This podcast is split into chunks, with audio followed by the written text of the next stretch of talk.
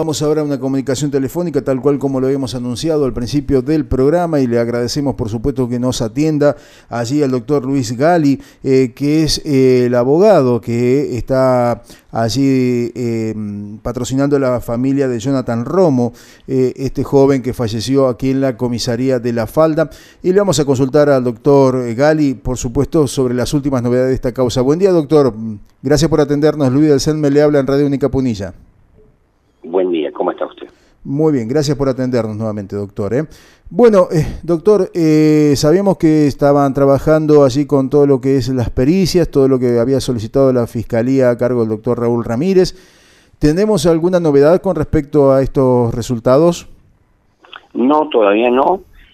Lo que sí dio positivo fue ya la autopsia que demuestra que hubo eh, una sobre una sobreacción mecánica sobre la sobre el, aparato respiratorio, o sea que traducido en pocas palabras y apretaron el pulmón hasta que reventó, así que tiene muerte justamente porque tiene asfixia mecánica. Eh, ya en el video se nota cómo le apoyan ya los pies en la espalda, pero acá el problema que yo quiero que esto se dilucide de una vez por todas es que hubo un hecho idéntico anterior a este en el mes de diciembre del año pasado, que ahora estamos encarando, estoy planteando que se encargue la investigación por ahí, porque si en diciembre cuando él entró al hospital San Roque con lesiones gravísimas y con un y con un riñón perforado, después que le pegaron cinco policías, entre ellos Bracamonte, ¿por qué la fiscalía no hizo nada en su momento? Por ahí hoy tendríamos a una persona viva y no estaríamos haciendo una noticia de una persona muerta. ¿Me entiende? Sí, correcto. Entonces, lo grave es que a este chico sufrió dos veces el mismo hecho y en el segundo lo mataron. Mm. Eh, es, es importante lo que usted está recalcando, doctor, porque bueno, con este antecedente previo incluso cambia todo el sentido de la investigación, ¿verdad? Y cambia en el sentido de que de que ahora tenemos que, a ver, yo realmente estoy estoy muy enojado representando a, a la familia porque se mueven con absoluta impunidad. O sea, ¿qué pasó en diciembre? ¿Por qué esto no se resolvió en diciembre y hoy tendríamos una persona viva en vez de una persona muerta? ¿Qué pasó? ¿Por qué le pegaron cinco policías? ¿Por qué estuvo internado de día? ¿Por qué le perforaron un riñón? ¿Y por qué la fiscalía de turno en ese momento que toda persona que entra lesionado a un hospital se debe actuar de oficio? Dígame dónde están las actuaciones. Claro. Claro, y en ese momento fue cuando también estuvo detenido, porque la, una versión oficial hablaba de que en algún momento estuvo detenido Jonathan Romo, doctor. ¿Esto es así? No, no, ¿Se puede confirmar? Esa vez fue esposado, mm. pero todo por los mismos hechos psicóticos. Este chico no es un delincuente. Entonces, entonces que no me vengan a mí a querer justificar eh, un maltrato hacia una persona transformándolo en una detención. O sea, mm. A ver, estamos ante una persona que era enferma, había que tratarla como tal. Todos somos seres humanos, no podés saber. Para que si vos ves el video, el último, cuando la policía llega, él solo se arrodilla y te pone las manos en la espalda. Vos, como persona normal, si a vos viene un policía caminando apuntándote con un revólver y vos sabés que es una injusticia, uno encoleriza. ¿Qué me haces apuntándome? Imagínate una persona totalmente fuera de sí, eh, como nada cuando apenas le pones un pie en la espalda porque lo matás.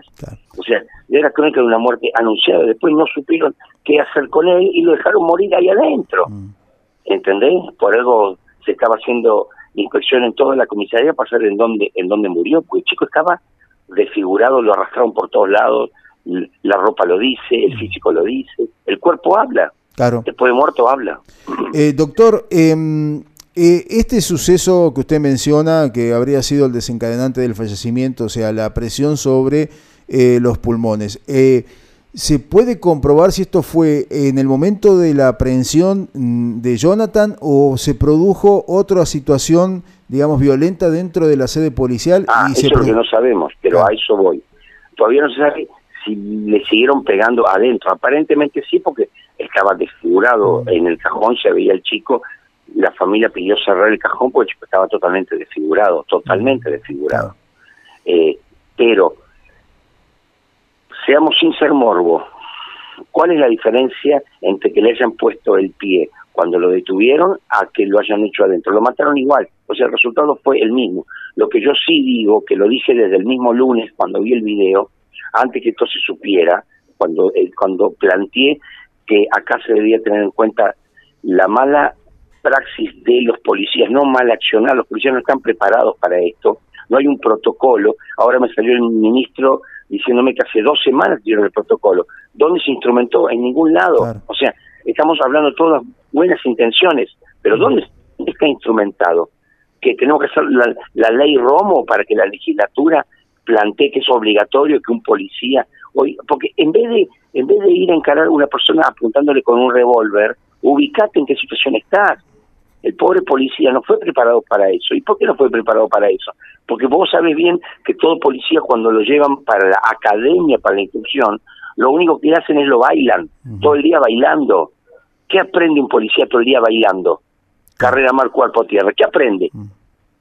Doctor, usted, usted se menciona la mala praxis. Recién hacía mención a esto. ¿Usted mm, tiene alguna duda con relación a, la situación de que esto puede haber sido, por ejemplo, una extra limitación allí del accionar policial o que hubo una intención, un dolo para provocar la muerte? Bueno, tampoco lo sé, pero lo que sí sé, lo que sí sé es lo que se ve ahí en los videos. No hay un protocolo de cómo encarar a la detención de una persona psicótica. Entonces es hora de que la policía se ponga en los pantalones en vez de un arma en el pantalón pues ni siquiera tienen el pantalón puesto. Encima en la primer golpiza, el mismo jefe que han destituido ahora de Bracamonte estuvo presente. Claro. Y nadie hizo nada en ese momento, porque era un ídolo el hombre en ese momento. Así le fue. Claro, claro. Eh, doctor, bueno, eh, ¿y esto se puede identificar ya quiénes son los policías que accionaron en ese momento? Sí, sí, sí, sí, pero no me compete a mí decirte quiénes son. no, no, está bien, pero, pero, pero, están identificados. Por ejemplo, yo de los tres que le pegaron a él, conozco, conozco a uno eh, por la vecindad, pero nada más. Pero sé quiénes son los tres. Bien, está bien también, pero eh, lo importante es esto, que hay una identificación positiva sobre esas personas que participan. pero no es solamente tres, a ver, a ver, el chico entró a una comisaría, el de la guardia no hizo nada, mm. o sea, por algo han separado a tanto personal, porque acá es esto para que se para que se lleve a cabo este hecho, para que se pergenie, tiene que actuar por lo menos siete, ocho, nueve, diez personas porque el de la guardia, che, pará, ¿qué me traes este? No, mira, déjalo, no, no, no lo anotes en el libro de guardia, no, pero mandalo para adentro, otro lo empujó, no, ponelo en el calabozo. Entonces, no es solamente tres que lo golpearon, porque en la mecánica de la muerte, cuando es una muerte eh, sea, torácica y encima el daño interno que él sufrió ahí en el cuerpo, él ya fue preparado para morir, o sea, ya cuando iba yendo para para la comisaría, él ya no se salvaba, porque ya iba con la presión torácica, había perdido, había perdido oxígeno en el cerebro, seguramente, debía tener un pulmón colapsado, seguramente, encima difribiló porque estaba psicótico, o sea, entrar a sumar todas las experiencias médicas que él, sin ser médico te lo digo, ¿no? Sí. Eh, todas las experiencias en salud que él fue sufriendo, cuando, cuando ella entra en la comisaría, entra ya prácticamente muerto. La única solución era llevarlo a una terapia intensiva en ese momento. ¿Qué fue lo que hicieron? Lo dejaron morir. Todo el mundo se asustó y dejarlo ahí adentro. Por eso que pedí que se que se investigara y se inspeccionara todos los pisos de la comisaría, porque necesito saber en qué piso murió.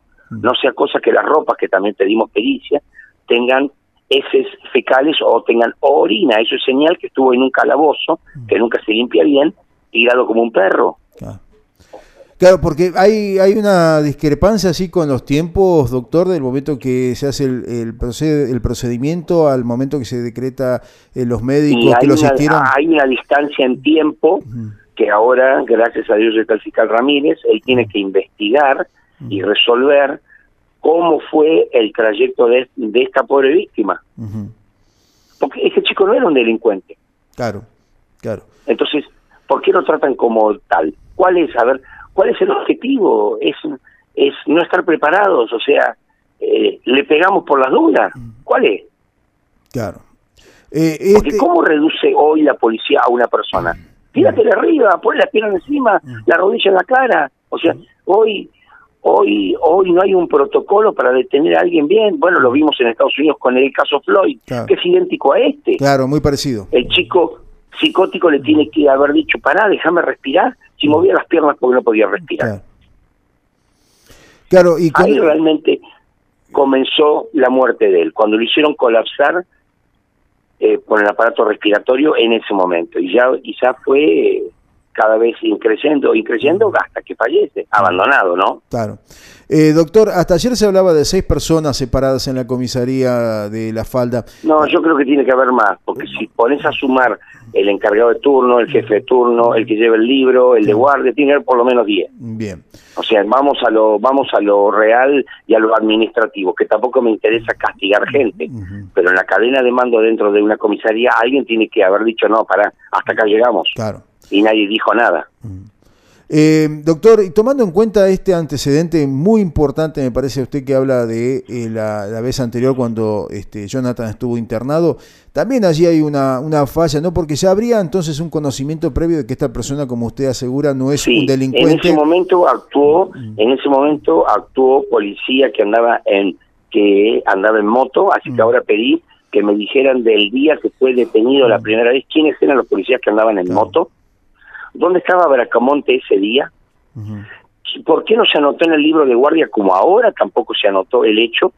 O sea, hay lo bueno que eso queda todo registrado, entonces vamos a vamos a vamos a subsanar todos los errores corporativos que hay en la fuerza. Claro, y esto, esto es muy importante lo que usted dice, doctor, porque eh, una de las reflexiones que yo hacía cuando conocimos este caso era justamente que no hay, ni siquiera, eh, a ver, mm, desde el Estado no hay ni siquiera lugar donde darle contención a este tipo de, personas, a este tipo de sí, habría, llevarlo a un hospital directamente. Claro, pero... Llevarlo a un hospital directamente de una, llevarlo a una guardia, que una guardia está preparada para para recibir a una persona psicótica, porque la guardia sabe lo que hay que hacer. Si hay que dormirlo, tranquilizarlo, acostarlo, pero una guardia médica, pero nunca la calabozo. Claro. Comparar la diferencia. Es cierto, por eso mismo, pero ahí está la, falla, ¿no? En la capacitación para poder resolver esa cuestión. Eso es lamentable. Te estoy diciendo que vos lo escuchás de todos los pobres chicos nuestros que van a instrucción policial, que dicen en la semana vienen cansados el domingo y te dicen, me bailaron toda la semana. Claro. ¿Qué aprendieron bailando? ¿Qué sirve? Estamos como con la colimba mm. del servicio militar, porque yo lo hice. Claro. Eh, ¿De qué te sirve que te bailen todo el día? Eh, doctor, eh, ¿usted pudo hablar con el ministro? ¿Pudo hablar con la jefa de policía sobre esta cuestión? No, hoy, hoy en Radio Mitre tuve un, habló el ministro explicando la posición de él, donde él plantea que falló el protocolo y yo lo, yo le refuté diciéndole cuando lo pusieron en práctica. Me dice, hace dos semanas. Entonces yo le digo, no es que falló, usted no lo instrumentó. Claro. Porque que usted me diga que tiene buenas intenciones de que, de que, de que existe un protocolo que aparentemente está, hace dos semanas fue firmado, o tal vez entre gallo y media tinta, que no sabemos, pero ¿quién instrumentó? ¿Dónde está instrumentado? Pero usted sabe que me, me parece a mí, doctor, que hay una, una, contraposición con algo de lo que ha declarado Bracamonte en su momento a uno de los medios aquí a Informe 4. Con yo no me voy a enfrentar con... Yo a Bracamonte no lo conozco, no me interesa conocerlo y no lo voy... O sea, lamento la posición de él. Es un pobre hombre. No, no, pero me refiero... disculpe, disculpe un segundito. Me refiero a esto de que él decía de que todavía no estaba el protocolo, que estaba por salir el protocolo. Bueno, yo te estoy diciendo que nunca se instrumentó. Estamos en lo mismo. Claro. O sea, yo hoy cuando el ministro planteaba esto, le dije, demuéstreme dónde se instrumentó. En ningún lado todavía. Claro. Claro, e, es, es así, es así. Estamos allí ante una situación muy complicada que amerita que se trate, más allá de que hay que resolver esta cuestión, indudablemente, buscar las responsabilidades. Eh, a futuro hay que resolver esta cuestión de, de inmediato, ¿no? Sí, es ser un antes y un después de Romo, un antes y un después. Es, o sea, la policía tiene que tener claro muchas situaciones que no son estrictamente policiales, son humanas. Así es. Bien, doctor, eh, muchísimas gracias por este contacto eh, mm, con nosotros aquí en Radio Única Punilla. Eh, y bueno, seguiremos seguramente atentos a todas las circunstancias de lo que vaya ocurriendo, porque como usted dice, es un antes y un después, ¿no? De lo que tiene que pasar en, la, en la, policía. ¿Mm? Dale, muchísimas gracias. Gracias a usted, hasta luego. Allí escuchamos entonces al doctor Luis Gali, eh, que es el, abogado que representa a la familia Romo, eh, confirmando de alguna manera esta, esta asfixia mecánica, pero eh, a partir de la situación que se ha dado con el colapso pulmonar, por la presión que ha registrado allí este, ese, ese pulmón eh, en el momento de la detención. Está mm, seguramente eso para establecerse en los distintos, eh, digamos, pericias que se han realizado y que está esperando la resolución allí el fiscal Raúl Ramírez y seguramente a partir de ese momento tendremos más información con relación al procedimiento judicial, ¿no? las personas que resulten imputadas en esto y si resultan imputadas con qué este, imputación, con qué cargo. ¿eh? Vamos a la música tanda, ya volvemos. En un cassette grababas tus canciones favoritas. Hoy, Hoy forman parte de los clásicos.